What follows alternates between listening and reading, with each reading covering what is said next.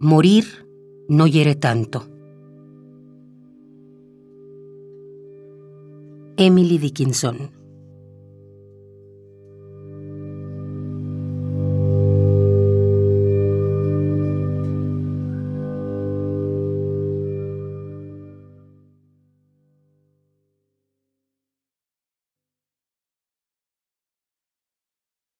Morir no hiere tanto, nos hiere más vivir.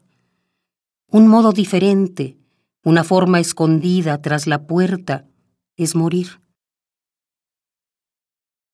Los pájaros del sur tienen costumbre, cuando la escarcha está a punto de caer, de emigrar hacia climas más benévolos. Nosotros no sabemos sino permanecer. Temblorosos rondamos en torno de las granjas buscando la migaja que alguno ha de arrojar. Tal es el pacto. La piadosa nieve persuade a nuestras plumas de volver a su hogar.